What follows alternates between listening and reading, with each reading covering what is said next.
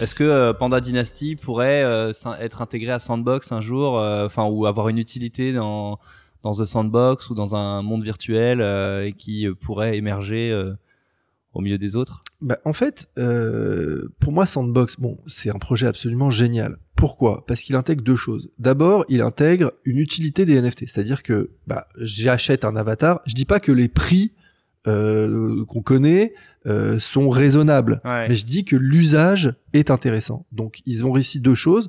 D'abord, ils ont réussi à offrir une utilité aux NFT, aux avatars, ou même aux objets qu'on peut créer et qu'on peut intégrer dans cette métaverse-là.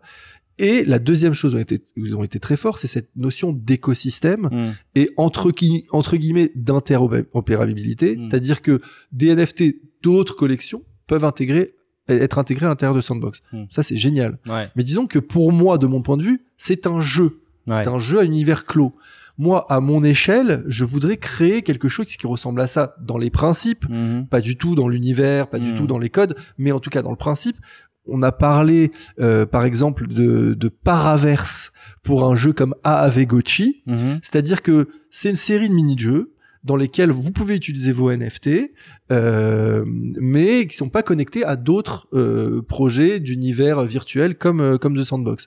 Moi, j'aimerais créer ça. j'ai- j'ai- J'aimerais Oui, il y a une un- évolution à, à chaque jeu suivant, c'est ça? Exactement. En Ouais. fait, c'est euh, donc en fait c'est ce que je suis en train de créer moi, c'est-à-dire que c'est une série de mini-jeux, une série de de jeux hyper casual, donc facile à Mhm. à, à- à, à intégrer à intégrer, voilà, facile fa- facile de rentrer dans ces Ouais. dans ces jeux-là.